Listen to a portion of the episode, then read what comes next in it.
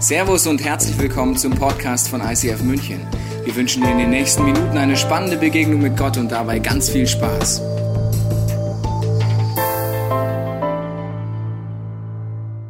Ja, hallo zusammen zu einer neuen Serie über Krisen und das Thema heißt, wie kann man äh, Krisen nutzen und ich weiß nicht, wie es dir in der ganzen Corona-Krise geht. Man spricht von einer ganz krassen Krise, weil ich gehöre zu den Menschen, äh, ich habe das nicht gebraucht, ich habe das nicht gesucht, ich hab, kann auch gar nichts dafür und man ist plötzlich mitten in einer Krise und das macht immer etwas im Glauben, aber auch in der ganzen Agenda. Und ich habe, ähm, wir gingen ein bisschen spazieren und haben beim Spazierengang viele Leute Leute vom ICF getroffen, von unserer Church, und ich habe gedacht, oh meine Güte, ich vermisse einfach diese Momente, wo wir zusammen in, in einem Raum sind und unsere Hände zusammen erheben, mit Deo oder ohne Deo spielt alles keine Rolle mehr. Hauptsache wir sind zusammen und dann wir beten zusammen, halten die Hände, äh, wir legen unsere Hände auf für Krankenheilung und all das ist nicht mehr möglich. Wir machen das alles via Zoom, beten wir zusammen und, und machen wir Small Group zusammen. Ich bin mega dankbar für die Technologie, aber ganz ehrlich, bei mir ist wie etwas verloren gegangen und man spricht im Moment ja davon,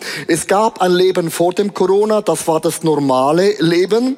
Und man sagt, das Leben nach Corona wird anders sein. Gewisse Dinge werden nicht mehr das Gleiche sein. Und irgendwo sind wir mittendrin, nicht am Anfang und auch nicht am Ende, sondern in der Mitte. Und ich vergleiche unser Leben mit einem Karton, so einer Schachtel oder Karton und zwar wir haben unser Leben so etabliert äh, Familie ein Beruf Church Small Group was auch immer und irgendwann äh, setzt man den Deckel drauf und denkt okay das ist jetzt mein Leben, oder? Und in einer Krise, was dann geschieht, ist unser Status quo, was uns gewohnt sind, an Urlaub, an Essen, an Kino, an Church, an Small Group, an Arbeiten gehen, was auch immer man sich gewöhnt hat. In einer Krise geht der Deckel auf und es kommt das nach vorne, was schon immer drin gewesen ist. Also wenn du sagst, mir ist langweilig, das war schon immer so. Man hat es einfach über, übertuschen können mit vielen Angeboten. Und du merkst, oh, meine Ehe ist gar nicht so toll unterwegs. Ich möchte sagen, das ist nicht einfach wegen Corona plötzlich da, sondern das war schon immer so. Also das, was da nach vorne kommt, hat man in die Box eingeladen und das war schon immer da. Darum sei nicht überrascht. Es kommt nur das hervor, was schon immer da war. Wenn du eine Zitrone zu Hause hast, und du hast sie nicht aufgeschnitten, möchte ich sagen, der Zitronensaft war schon immer da. Aber dem Moment, wo man die Zitrone aufschneidet und auspresst, im Druck, kommt das nach vorne, was schon immer drin ist. So, in meinem Kartonschachtel gibt's eine Agenda. Hab sie mitgebracht, das ist meine legendäre Agenda.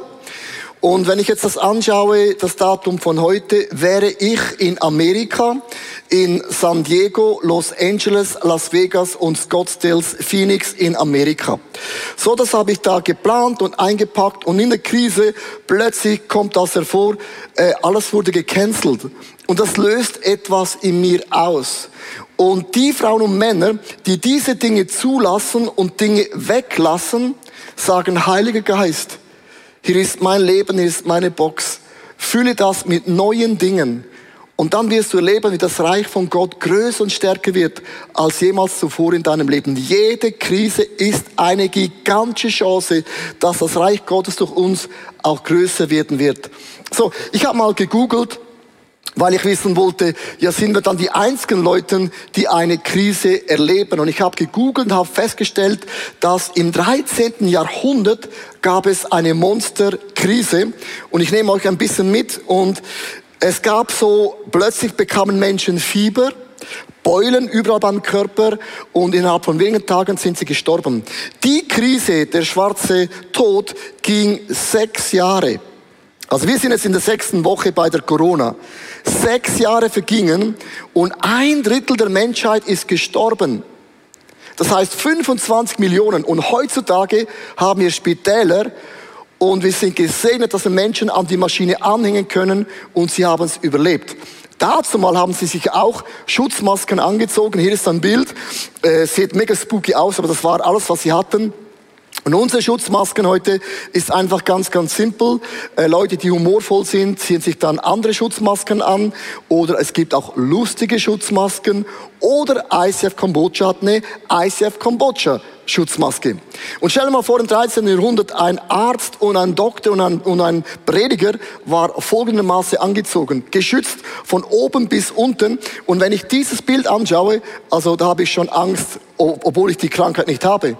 Und heutzutage ist es so, wenn du ins Spital gehst, die laufen rum wie so, wie so eingekleidete Taucher und du merkst plötzlich, dass in jeder Krise haben Menschen Wege gefunden, um stärker rauszukommen. Also Krisen ist nichts Neues, hat es schon immer in der Geschichte der Menschheit gegeben. Die Bibel nennt ein Wort für das Wort Krise. Ich möchte es euch ganz kurz vorlesen, das Wort Äon. Und das Wort Äon heißt ein Zeitraum, eine Lebenszeit, einen Zeitabschnitt. Also in der Geschichte von uns Menschen gab es immer den Moment, wo Gott diese Kartonschachtel öffnete und Menschen gesagt haben, Gott, fühle es mit neuen Dingen und du kommst stärker raus, als du hineingegangen bist. Es gab so drei Äons in der Geschichte, zum Beispiel zu der Zeit von Noah. Menschen aßen und tranken so eine Kartoffelschachtel. Gott hat gewarnt und einige Menschen haben gesagt, oh Gott, sei uns Sünder gnädig und haben das aufgeräumt. Und dann kam die große Flut. Gott hat es durchgeschüttelt und als Noah mit der Familie rauskam, hat Gott einen Regenbogen kreiert und hat gesagt, ich werde nie mehr euch Menschen vernichten. Gott hat einen Bund gemacht und er kam stärker raus, als er hineingegangen ist. Ich denke zur Zeit von Moses, Menschen aßen und tranken und dann hat Gott gesagt, hey, ich möchte euch in das freie Land führen und Gott hat es durchgeschüttelt und beim Pesachessen mussten Leute die Box reinigen von Sünden, von Gewohnheiten. Und dann kamen sie in den Sinne hinein und Gott hat einen Bund gemacht und gesagt, ich bin der allmächtige, allwissende, allgegenwärtige Gott. Sie kamen stärker raus, als sie hineingegangen sind. Ich denke, zur Zeit von Jesus gab es auch so einen Äon. Menschen aßen, tranken und heirateten. Und dann kommt Jesus Christus, stellt alles auf den Kopf. Blinde werden sehend, Lahme gehen. Das ganze Reich von Gott breitet sich aus. Und dann stirbt Jesus. Ostern, Kreuz, Grab. Er ist tot. Er hat alles durchgeschüttelt. Aber dann kam Pfingsten und der Heilige Geist kam hinein und hat etwas hinzugefügt, was in der Kirchengeschichte beim Äon noch nie da gewesen war. Statt dass Jesus heilte, heilst du und ich. Und Gott hat eine Multiplikation in uns hineingelegt und das Reich von Gott kann man nicht stoppen. Wir Christen, wir haben eine ganz krasse Vision. Wir wissen, wenn der Geist Gottes in unser Leben, in unser Status quo hineinkommt, dann sind wir die Füße und Hände Gottes und das Evangelium wird sich verbreiten, größer als jemals zuvor. Wir Christen, wir können die Zeichen der Zeit lesen und wir wissen, man kann das Reich von Gott nicht stoppen. Ich möchte euch auf drei Fragen noch eingehen. Leute fragen mich, ist der Coronavirus eine Strafe Gottes? Und andere sagen, ist es eine Verschwörung? War es Bill Gates oder ist das irgendwo in China im Labor entwickelt? Und die Dritten sagen, oh, es ist einfach ein Virus. Und man kann über diese drei Punkte mega diskutieren. Ist eine Strafe Gottes? Ja, kann sein. Es weiß niemand. Ist es eine äh, Verschwörungstheorie? Ja, vielleicht auch nein. Es weiß niemand. Ist es einfach bloß ein Virus? Ja oder nein. Man weiß es nicht. Aber meine Frage ist folgendes. Zwei Dinge lösen die drei Fragen bei mir aus. Was ist in meiner Kartonschachtel drin? Weil Krisen bringen Dinge vor, die schon immer da gewesen sind. Und zweitens, wenn ich wüsste, es ist eine Strafe Gottes, eine Verschwörungstheorie oder auch ein Virus, dann hat Martin Luther gesagt, wenn ich wüsste, morgen geht die Welt unter, würde ich heute einen Baum pflanzen. Und wir Christen, egal was es ist, wir pflanzen Bäume. Wir sagen, Geist von Gott, komm, stärke die Church, meine Familie, meine Finanzen, weil wir kommen stärker raus, als wir hineingegangen sind. Ich möchte euch zwei Zahlen präsentieren, weil wir gesagt haben, als Church, als ein ganzes ICF Movement, wir nutzen diese Krise, um das Evangelium zu preachen. Wir haben ja in Ostern bei uns im ISF Zürich immer ein Osterweekend. Das war nicht mehr möglich. An einem normalen Wochenende haben wir 3500 Gottesdienstbesucher. Und wir haben gesagt, wir machen Ostern nicht nichts. Und das Team ist zusammengesessen, hat sich Gedanken gemacht, wie könnten wir Ostern neu erleben. Und wir kamen mit einem Format und wir hatten über 80.000 Menschen, die das angeschaut haben. Jetzt nimm mal diese zwei Zahlen gegenüber und du merkst plötzlich, das Reich von Gott hat sich so vergrößert. Auch unsere ICF-Conference haben wir nicht gestrichen. Wir haben gesagt, wir machen eine Online-Learning äh, Day, wo gratis jede Frau und Mann auf der ganzen Welt zuschauen kann. Und gestern bekam ich eine Frage von Amerika, kann auch unsere Kirche in Santa Monica, LA, gratis mitschauen? Ich habe gesagt, Of course, du kannst. Du merkst, in einer Krise ist wie unser Status quo, was wir gewohnt sind, öffnet Gott den Deckel, ob du willst oder nicht, und es kommt das hervor, was schon immer drin gewesen ist, aber wir lassen den Geist von Gott hinein und wir kommen stärker raus, als wir hineingegangen sind. So, ich übergebe zu Tobi Teichen, wird uns erklären, was löst es aus in uns eine Krise. Vielen Dank, Leo. Ich habe mal hier meine Lebensbox mitgebracht in dieser Metapher, die geöffnet ist in der Krise und das ist ja ein unangenehmer Moment. Das heißt, in dieser Phase, wo sie geöffnet wird, da reinzuschauen, sich dem zu stellen, was da hochkommt, da mag ich vieles nicht, da kommen vielleicht Ängste hervor. Und ich möchte mal dieses Bild nochmal aufnehmen mit einer Metapher aus der Bibel, äh, die ich auf die Corona-Situation übertragen möchte. Und zwar ist die Situation von Josef. Im ersten Teil der Bibel, 1. Mose 37, kannst du das nachlesen. Er ist in der Situation drin, dass er von seinen Brüdern verraten wird, verkauft wird in die Sklaverei und er kommt dort dort äh, an einen großen Hof, wo er dann arbeiten muss. Und es geht gerade in seinem Leben so ein bisschen besser, gerade ein bisschen bergauf. Ich lese dir mal vor, 1. Mose 39, da heißt es, die Arbeiten im Haus waren erfolgreich. Es gab eine gute Ernte und die Vierten vergrößerten sich. Vergrößerten sich. Das heißt, es ging gerade bergauf und dann kommt die Frau vom Chef. Ich nenne sie mal Corona. Also die Frau vom Chef, ich nenne sie Corona, sie kommt vorbei. Es passiert etwas, wofür Josef nichts kann. Er hat nichts Böses getan. Er, er ist einfach dem ausgeliefert und es passiert eine Situation, warum er von jetzt auf gleich ins Gefängnis kommt und von jetzt auf gleich in die Isolation ist, von jetzt auf gleich in der Quarantäne ist. Und vielleicht geht es dir auch so, dass so Corona einfach über uns hereingebrochen ist. Gerade eben lief es noch vielleicht einigermaßen gut in deinem Leben. Jetzt sitzt du zu Hause, vielleicht Jobprobleme, andere Probleme und du kannst gar nichts dafür, aber du hast die Kontrolle über dein Leben verloren. Du bist dem ausgeliefert ausgeliefert. Und das ist dieses Gefühl in der Krise, das wir nicht mögen. Wir reagieren dann sehr unterschiedlich drauf. Also wenn ich uns Deutsche anschaue, aber auch über die Grenzen hinaus, haben wir Hamsterkäufe schon probiert mehrmals. Was passiert bei Hamsterkäufen? Äh, ich meine, Klopapier kaufen wir scheinbar wirklich nach wie vor überdurchschnittlich viel, weil wir scheinen der Meinung zu sein, dass in der Krise, selbst wenn alle sterben, wollen wir zumindest einen sauberen Popo haben. Also mal lustig ausgedrückt. Aber warum kaufen wir denn so viel Klopapier? Warum machen wir das? Weil wir wieder die Kontrolle zurückbekommen wollen. Und äh, das ist die Situation, die, die Kontrolle über mein Leben zurückbekommen. Karl Lagerfeld hat es mal so ausgedrückt. Er hat gesagt, wer Jogginghosen trägt, hat die Kontrolle über sein Leben verloren. Ja, ob man das ja so sieht oder nicht, kann man darüber streiten. Aber das heißt, in der Krise habe ich so das Gefühl, ich verliere die Kontrolle. Aber dass die Realität ist, dass eigentlich eine Illusion glaube. Wenn der Deckel auf ist, habe ich vielleicht in meiner äh, Schachtel die Illusion drin, dass ich denke, ich habe mein Leben unter Kontrolle. Ich bin wie ein Kapitän auf einem Schiff. Ich lenke es und ich weiß, wo es lang geht. Aber in der Krise merke ich auf einmal, ich habe es gar nicht im Griff. Das ist wie ein Kind auf dem Rücksitz, das dort sitzt und äh, vielleicht mit dem Spielzeuglenkrad spielt und sagt, ich lenke einfach links und rechts und es merkt nicht oder versteht nicht richtig, dass Papa und Mama lenken. Das heißt, es lenkt hin und her und dann auf einmal lenkt es nach links und das Auto bleibt stehen und es regt sich auf. Wie kann das sein? Ich lenke doch nach links und es bleibt stehen, weil in dem Moment merkt das Kind, ich hab's, ich lenke gar nicht. In unserem Leben ist es auch so. In der Krise, wenn es alles stehen bleibt, wenn wir in diesen Gefängnissituation bekommen, so kommen wie Josef, dann merken wir auf einmal, ich kann mein Leben gar nicht lenken an den entscheidenden Punkten. Ich habe es gar nicht wirklich im Griff. Das sind Momente wie, als unser Sohn zur Welt gekommen ist, äh, musste er eine Woche, und zwar nur eine Woche, äh, auf eine Kinderstation, eine Säuglingsstation. Und als ich dort war und die vielen Familien gesehen habe, die teilweise seit Wochen und Monaten da sind mit viel schlimmeren Fällen als mit meinem Sohn, ist mir einfach in dieser Krise bewusst geworden, dass ich falsche Dinge geglaubt hat. Die Illusion war für mich, weißt du, mein mm, äh, ein Kind, dann geht man ins Krankenhaus, dann gehst du nach Hause, alles drin, alles dran, alles toll. Und ich habe einfach gemerkt, ganz tief drin, was schon immer die Wahrheit war, das Leben hat kein Mensch im Griff. Ob wir atmen, ob unser Herz schlägt, all diese Dinge sind in Gottes Hand. Das heißt, der Deckel geht auf und ich merke auf einmal, dass da Dinge hochkommen, die einfach vorher einfach eine Illusion war in meinem Leben.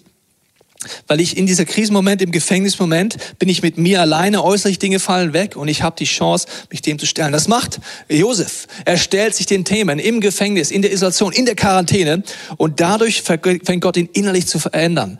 Er wird vom Angeber zu einem dienenden Leiter. Er wird vorbereitet für Gott, dass Gott durch ihn, dass wir es gleich anschauen werden, noch viel krasser wirken kann, weil er es eben nicht wegdrückt und sich den Themen stellt und angeht. Und dadurch bekommt er eine andere Perspektive. Die Perspektive ist, ja, ich bin jetzt in der Isolation. Ja, ich bin im Gefängnis. Ja, ich bin in einer Krise, gesundheitlich oder finanziell oder wo auch immer. Aber Gott wird mit mir durchgehen. Und genau in der Krise Großartiges. Josef wird eines Tages der mächtigste Mann, einer der mächtigsten Männer der damaligen Zeit sein.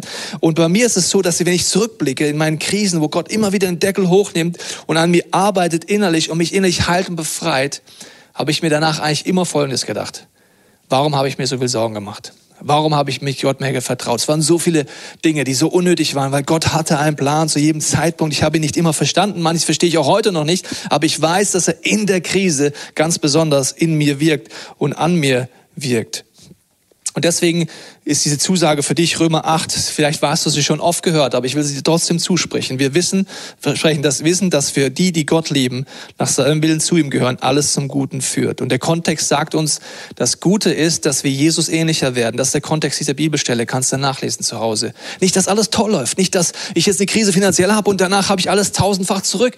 Jetzt verliere ich Geld, danach bin ich Millionär. Nein, das Ziel ist Gottes, dass in der Krise, wenn der Deckel hochkommt, er in uns arbeitet und wir Jesus ähnlicher werden, freier werden, geheilt älter werden und eine neue Perspektive in unserem Leben haben. Das ist wie die Geschichte von zwei Männern die die gleiche Situation hatten. Sie hatten beide sehr schwierige Arbeitsbedingungen, den gleichen Job, die gleichen Umstände. Sie mussten ein Jahr lang arbeiten, 80 Stunden die Woche, ohne Tageslicht, niedere Arbeit, wirklich schreckliche Arbeitsbedingungen am Ende vom Tag, kein Urlaub. Und sie hatten die Zusage, dass sie ein Gehalt bekommen werden. Dem einen wurde gesagt, dass er 15.000 Euro am Ende vom Jahr kriegt. Dem anderen 15 Millionen. Beide kommen täglich in die Arbeit, aber der, der für 15.000 Euro arbeitet, gefühlt, äh, kommt schlecht gelaunt, ist depressiv, will immer aufgeben, will jeden Tag kündigen, warum immer ich, ist ein Opfer seiner Umstände und ist einfach dem ausgeliefert. Der andere erlebt exakt das Gleiche, aber weil er für 15 Millionen arbeitet, pfeift er tagsüber, ist gut gelaunt, geht noch eine extra Meile, aber 80 Stunden, 81 Stunden, auch doch egal. Und er ist frohen Mutes. Warum? Er hat eine Perspektive, was passiert nach dieser harten Zeit. Und Gott redet davon, dass wir aus Sicht der Ewigkeit diese Perspektive haben können, dass Gott wirkt, dass er da ist und dass deswegen merkst du, die Umstände sind nicht das Entscheidende, sondern die Umstände sorgen dafür, dass der Deckel aufgeht, wenn ich jetzt an Jesus dranbleibe, wenn ich die Bibel aufschlage, wenn ich bete, wenn ich ehrlich werde, werde ich dadurch eine neue Perspektive bekommen, dass es sich lohnt, an Gott dran zu bleiben. Das möchte ich vorlesen zum Schluss. Denn unsere jetzigen Sorgen und Schwierigkeiten sind nur gering und von kurzer Dauer. Doch sie bewirken in uns eine unermesslich große Herrlichkeit, die ewig andauern wird. So sind wir nicht auf das Schwere fixiert, auf Corona, die Challenges persönlich, dass wir jetzt sehen, was so dominant gerade ist, sondern blicken nach vorn auf das, was wir noch nicht gesehen haben. Denn die Sorgen, die wir jetzt vor uns sehen, werden bald vorüber sein, aber die Freude, die wir noch nicht gesehen haben, wird ewig dauern. Corona wird vorbei sein. Die Frage ist nur, haben wir das genutzt, was Gott in uns tun will in dieser Krise, um danach, indem der Heilige Geist anfängt zu wirken, er durch uns neue Dimensionen wirken kann. Und wie das aussehen kann, wird uns jetzt der Johannes mitnehmen. In jeder Krise ist die normalste Tendenz, dass wir die Krise befragen. Also wir fragen, warum passiert das, warum passiert mir das jetzt gerade und wie lange dauert das noch und wie ungerecht ist es eigentlich und warum muss das so sein? Und der entscheidende Switch passiert, wenn wir andersrum eine Frage stellen, nämlich die Frage, in welcher Hinsicht befragt die Krise mich? Es klingt ein bisschen abstrakt, aber der Gedanke ist von jemandem, der wirklich was versteht von Leben in Krisen, nämlich Viktor Frankl. Das ist ganz bekannt, haben viele auch schon gehört. Viktor Frankl war Psychoanalytiker und Jude und kam ins KZ Auschwitz. Und er hat gesehen, wie Menschen in seiner Umgebung innerhalb weniger Wochen, wie mir das auch jemand erzählt hat, der im KZ war, den ich persönlich noch kannte, innerhalb weniger Wochen komplett die Perspektive verloren haben und dann auch wirklich körperlich gestorben sind. Und der Viktor Frankl hat sich selber überlegt, wie komme ich da durch? Und er hatte den genialen Einfall, er wird dieses Überleben im Konzentrationslager zum Gegenstand einer wissenschaftlichen Untersuchung machen. Er will herausfinden, wie Leute überleben können in so einem Umfeld um nachher Menschen drüber unterrichten zu können, um drüber ein Buch schreiben zu können. Und dieses Ding hat zwei Sachen bewirkt. Dieser Switch in seinem Denken hat zum einen bewirkt, dass er selber überlebt hat und zum anderen hat es bewirkt, dass er selber mit seiner Logotherapie, die er entwickelt hat, eine psychologische Schule gegründet hat, die Menschen weltweit geholfen hat, wirklich Sinn in ihrem Leben zu finden. Lass uns diesen Switch nochmal genauer anschauen. Es ist weniger die Frage, wie komme ich da durch und warum muss mir das passieren, sondern welche Frage stellt das Leben an mich? Welche Frage stellt die Krise an mich? Wir haben ja vorher schon diese schönen Kisten gesehen. Die Krise stellt die Frage, was ist in deiner Kiste und was muss da drin wachsen, damit du nachher anderen was geben kannst. Und ich ermutige dich, mit dem gleichen an die jetzige Krise ranzugehen, mit der Frage, an was klopft die Krise in mir an und sagt, hey Johannes, wie wirst denn du jetzt darauf antworten? Was machst du draus? Das ist im Übrigen eine total biblische Vorgehensweise. Bei Viktor Frankl hat es dazu gewirkt, dass Heil für viele Menschen, für tausende Menschen weltweit durch das kam, dass ein Mann, nämlich der Viktor Frankl, für sich entschieden hat, er wird das Ding erforschen und er wird gestärkt daraus hervorgehen. Es gibt zwei ganz berühmte biblische Geschichten, die genauso laufen. Das eine ist die Geschichte vom Josef im Alten Testament, das andere ist die Geschichte von Jesus. Wir träumen ja oft davon, dass Gott uns vor allem Bösen bewahrt. Es gibt aber, wenn ich es richtig sehe, in der ganzen Bibel keinen einzigen Helden, den Gott vor allem Bösen bewahrt hätte. Ganz tragisch ist es ja bei dem Josef, der ist der Lieblingssohn von seinem Vater Jakob und hat große Verheißungen. Gott gibt dem Verheißungen, du wirst eines Tages äh, Mond und Sterne zu seinen Füßen haben, so im Traum. Und was dann im Leben von Josef passiert, ist das glatte Gegenteil. Es geht alles schief. Seine Brüder verkaufen ihn in die Sklaverei. In der Sklaverei kommt er ins Gefängnis. Im Gefängnis wird er nochmal mies behandelt und vergessen. Es läuft alles schief. Und es wäre absolut naheliegend, wenn Josef verzweifeln würde und sagt, mit Gott, du hast mich getäuscht und warum muss es mir so gehen? Und stattdessen hat Josef sich in diesen Situationen bewährt und als seine Brüder nachher zu ihm kommen und ihn um Vergebung bitten, sagt Josef, ihr hattet Böses im Sinn, aber Gott hat was Gutes draus gemacht, denn Gott ging es um darum, das Leben für viele Menschen zu erhalten. Josef wurde dann zu einem Ernährer von ganz Ägypten. Das heißt, die Krise ist nicht gut. Nicht Gott schickt die Krise. Die Brüder haben Josef verkauft und das war schlecht und das bleibt auch schlecht. Es ist vieles schlecht an dem, was momentan passiert. Gott verhindert nicht immer Krisen, aber er gibt uns einen Ausweg, der nicht nur dazu dient, dass ich selber überlebe, nicht nur Josef überlebt und kommt raus aus dem Gefängnis, sondern er wird zu einem Versorger für viele andere. Und bei Jesus ist es genauso auf erschütternde Weise. Wir lesen im Hebräerbrief, dass Jesus, obwohl er der Sohn war, durch Leiden Gehorsam gelernt hat und so zum Urheber unseres Heils wurde. Und Jesus nachzufolgen als Licht der Erde und Salz der Welt beginnt tatsächlich an so einer Stelle, dass ich nicht in diesem Hadern bleibe, sondern dass ich Gott frage, okay, in dieser Krisenphase, wo wir gehört haben vorher von Leo und Tobi, wo Gott schüttelt und schaut, was ist drin und was Neues hervorbringt, was möchtest du in meinem Leben grundlegen, dass ich eine Antwort und eine Lösung für andere Menschen darstellen kann? Ich glaube, dass alle großen Erfindungen, nicht nur die Logotherapie von Viktor Frankl, sondern Krankenhäuser, Medikamente, technische Innovationen aus existenziellen Krisen kamen. Und deswegen, manchmal bitten wir, Gott bewahr mich vor allen Krisen und Gott sagt, einerseits würde ich das gern, aber andererseits bleibst du dann unter deinem Niveau. Und ich möchte, dass du zum Heil wirst für andere Menschen, denn jede Krise, durch die du gestärkt gegangen bist, bevollmächtigt dich, anderen Menschen durch die gleiche Krise zu helfen. Das ist, wenn du, wenn du ein Kind verloren hast und du triffst jemand anderen, der auch ein Kind verloren hat, hast du sofort dessen Aufmerksamkeit. Du merkst sofort, hey, ich nehme dich für voll, du bist durchs Gleiche gegangen. Wenn du dann sagen kannst, schau, hier sind Sachen, die mir geholfen haben, dann hast du sofort Autorität. Das ist das, was mit Josef passiert ist, das ist das, was mit Jesus passiert ist. Weil er durch die ultimative Krise gegangen ist, wurde er zum Urheber unseres Heils. Das ist das, was bei Viktor Frankl passiert ist. Und ich lade dich ein, dass du dich auf die gleiche Art und Weise so verstehst. Wir haben jetzt gerade in Deutschland letzte Woche was ganz Gewaltiges erlebt, dass wir bis zu eine Million Menschen im Gebet mobilisieren konnten. Bei der Aktion Deutschland betet gemeinsam. Ministerpräsident von Bayern war Schirmherr. Total viele wichtige Personen auch im öffentlichen Leben waren dabei. Politiker waren dabei. Das war nur möglich, weil das Gebet und die Netzwerkarbeit, die vorher im Verborgenen gelaufen war, da war und Gott sie in einer Krisensituation verwenden konnte zum Heil für viele. Und auf die gleiche Weise, du musst nicht so eine Gebetsbewegung starten, aber auf die gleiche Weise kann dieser kleine Shift in deinem Denken einen großen Unterschied machen. Der Shift bedeutet, nicht ich stelle Fragen an die Krise, sondern Krise, welche Fragen stellst du an mich? Und mit Gottes Hilfe, welche Antwort kann ich geben zum Heil von vielen? Ich wünsche dir ganz viel Kraft und Segen in dieser Situation, aber Gott beruft uns für so eine Zeit wie diese zum Heil für viele. Wow, vielen Dank, Tobi und auch Dr. Johannes. Ähm, ja, die Frage stellt sich effektiv, was für eine Frage stellt die Krise an uns? Und ich finde es so krass.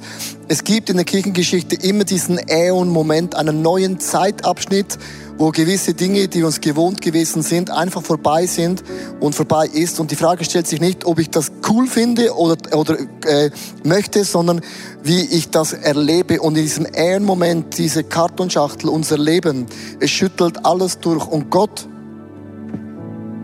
sprengt diesen Deckel. Und dann kommt das hervor, meine Agenda, wo ich mich geplant habe und mir immer gewohnt gewesen bin. Und jetzt plötzlich muss man Dinge loslassen, die uns mega, mega lieb sind. Ich zum Beispiel, ich kann seit Wochen nicht mehr Golf spielen, nicht mehr Squash spielen, nicht mehr Fußball spielen und ich bin ja extrem auch saugut, gell? Alles ist einfach weg. Und das löst etwas in mir aus. Und was ist krass, wenn man das Gott hinhält und sagt, Heiliger Geist, ich möchte in diesem Äon in diesem neuen Abschnitt mehr erweckt sein, leidenschaftlicher für dich, ein größerer Geber sein und so und fort, kommen wir stärker raus, als wir hineingegangen sind. Was ich krass finde, in dieser Corona-Phase finde ich, hat die Kirchenlandschaft mehr an Stabilität, Leidenschaft und Erwecktheit äh, hervorgebracht denn ever. Ich, wenn ich das anschaue, ich bin mit mehr Menschen im Zoom-Meetings als jemals zuvor. Obwohl uns physisch nicht treffen, empfinde ich, wir sind mehr verbunden als jemals zuvor. Wir lesen mehr die Bibel als jemals zuvor. Wir beten mehr als jemals zuvor. Wir müssen neu denken, mehr als jemals zuvor. Und ich bin ja nicht in Amerika, sondern ich musste ein weißes Blatt aufschlagen und ich habe in den letzten paar Wochen mehr gepredigt als jemals zuvor. Über Zoom-Meeting, Skype in Deutschland, nach äh, Brasilien, nach Italien, around the world, ohne zu reisen. Das hätte ich mir nicht vorstellen können, weil durch Zoom kann man Dinge bewirken, das auch ohne, das gar nicht möglich gewesen ist. Und meine Frage ist, sind wir bereit, am Heiligen Geist diesen Karton, mein Leben hinzuhalten, sagen, Heiliger Geist, komm, fülle es. Mach was Neues. Und wir werden als eine Church stärker sein. Mit mehr Profil. Hey, mit mehr Jesus. Mit mehr Revival. Mit mehr Durchbrüchen als jemals zuvor. Und ich habe mich entschieden, dass mein neues Äon-Zeitalter nach Corona werde ich nicht mehr der gleiche Leo sein wie vor Corona. Es gibt ein paar Dinge, die werde ich in dieser Krise, in meiner Quarantäne, 40 Tage, eliminieren. Und ich möchte dich einladen, jeder von uns ist die Kartonschachtel geöffnet, ob du willst oder nicht. Räume es und lade den Heiligen Geist ein, neue Dinge in deinem Leben zu schreiben. Herr Jesus, hier bin ich. Du hast den Deckel von meinem Leben geöffnet. Ja, es kommen Dinge hervor in diesem Karton, da bin ich selber schockiert. Aber du, Heiliger Geist, du kamst um Dinge zu verändern. Heiliger Geist, deine Kraft ist stärker als jemals zuvor. In der größten Dunkelheit scheint das Licht heller denn jemals zuvor. Ordne Dinge in meinem Leben. Ordne Dinge in meiner Familie. Ordne Dinge in meiner Church. Ordne Dinge in meiner Sexualität. Ordne Dinge in meinem Denken und ordne Dinge von meinem Verlangen. Und ich lehre diese Dinge aus. Und ich sage, Heiliger Geist, Schreibe ein neues Äon. Ein neues Zeitalter.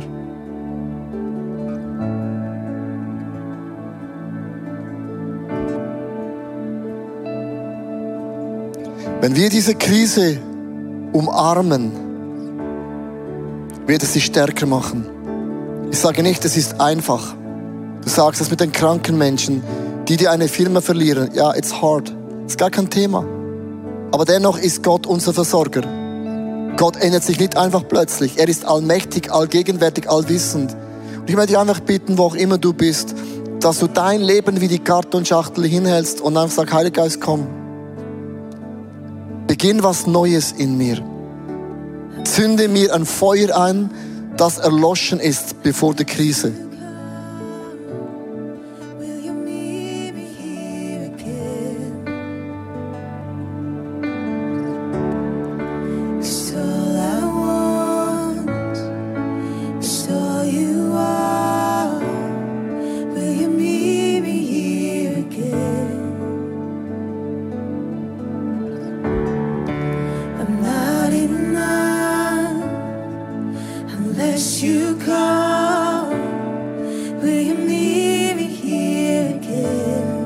Heißt, ich bin nicht genug, außer du kommst. Hey, ist nicht krass, in der Corona-Krise kommen Dinge hervor in meinem Karton, wo ich selber vielleicht überrascht bin und mir wünsche, dass Gott das wegnimmt. Hey, wir genügen nicht, aber Gott genügt in uns. Und das ist die größte Chance, die Gott uns überhaupt gibt, zu sagen, Gott, meine Sicherheit wurde mir geraubt, meine Träume wurden mir geraubt, meine Visionen wurden vielleicht geraubt, aber hey, der Heilige Geist sprengt anyhow den Rahmen. Der Heilige Geist sprengt sowieso unsere Vorstellungskräfte, weil wir sind die Füße Gottes, wir sind die Hände Gottes, wir sind die Augen Gottes, wir sind die Ohren Gottes, wir sind das Herz Gottes und Gott hat eine Multiplikation in uns hineingelegt, dass wir das Reich von Gott, wo auch immer wir sind, hinaustragen. Und wenn ich wüsste, morgen geht die Welt unter, hey, ich baue diesen Baum. Ich pflanze diesen Baum, besser gesagt. Ich pflanze ihn, weil ich bin aktiv und nicht passiv. Lass uns Bäume pflanzen. Lass uns Möglichkeiten umarmen. Lass uns sagen, auch wenn ich nicht genüge, ich habe einen Gott im Himmel, er genügt und er schenkt mir Segen im Überfluss. Come on, lass uns das singen. Lass uns das beten, proklamieren. Come on. Wir hoffen, dass dir diese Predigt weitergeholfen hat. Wenn du Fragen hast, kannst du gerne an info at icf-moenchen.de mailen und weitere Informationen findest du auf unserer Homepage unter www.icf-moenchen.de.